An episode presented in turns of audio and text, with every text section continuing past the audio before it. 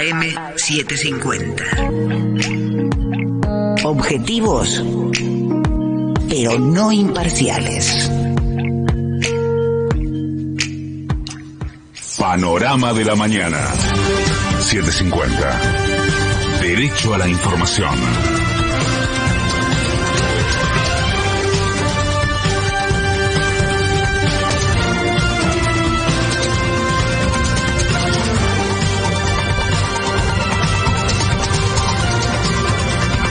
6, un minuto, la temperatura y la sensación térmica en Buenos Aires es de 24 grados dos décimas, cielo cubierto, humedad 87%. Finalmente hoy no se realizará el paro ferroviario y funcionarán normalmente todas las líneas ferroviarias de pasajeros y de cargas fueron repudiados los dichos de la ministra de Educación porteña, Soledad Acuña, tras sostener, que, tras sostener que los niños y niñas que perdieron contacto con sus escuelas durante el aislamiento cayeron en el trabajo infantil o en el narcotráfico. El ministro de Educación de la Nación, Jaime Persic, le aseguró a Acuña que nunca es tarde para que todos los chicos y chicas estén en las escuelas. El titular de SUTEBA, Roberto Baradel, acusó a Soledad Acuña de hablar de educación solo por marketing electoral.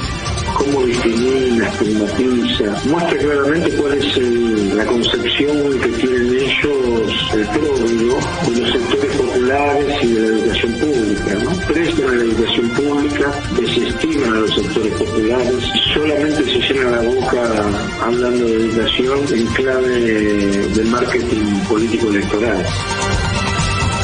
El dirigente de UTE Capital, Eduardo López, acusó a Soledad Acuña de tener un concepto clasista sobre el alumnado porteño. Para la derecha, la educación es un valor, pero pagalo. Y el que no tiene plata, educación berreta. Y para ello la escuela pública es educación berreta. Si sos pobre, anda a la pública que es berreta. Si sos rico, pagá. ¿Nosotros qué decimos? La mejor educación para el rico, la mejor educación para la clase media y la mejor educación para el pobre. Es clasismo. Es clasismo lo de Soledad Cuña. Desde las clases dominantes hacia las clases pobres. El ministro de Desarrollo Productivo, Matías Culfas, se contagió de coronavirus, por lo que el presidente debió aislarse de forma preventiva en la Quinta de Olivos.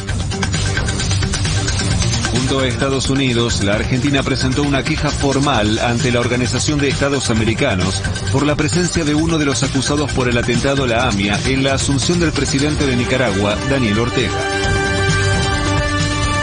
En las últimas 24 horas se detectaron en el país 129.321 nuevos contagios y se confirmaron 208 muertes más por coronavirus. Córdoba.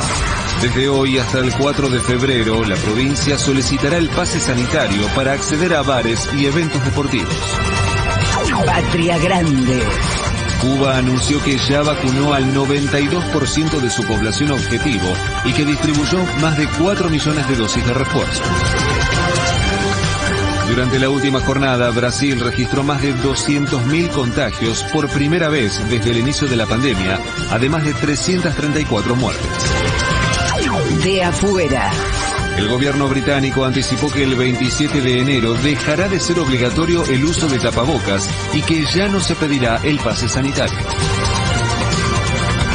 La ONU confirmó que el 80% de la población de Tonga resultó afectada por la erupción del volcán. Raqueta. En el abierto de Australia, Sebastián Baez perdió hoy con el griego Stefanos, Stefanos y Diego Schwartzman cayó ante el australiano Christopher O'Connell, por lo que ya no quedan argentinos en el torneo. Se esperan chaparrones durante la mañana y la tarde y tormentas aisladas hacia la noche con una máxima de 30 grados. En este momento la temperatura y la sensación térmica en Buenos Aires son de 24 grados dos décimas. Cielo cubierto, humedad 87%. Federico Martín. Panorama de la mañana. 750.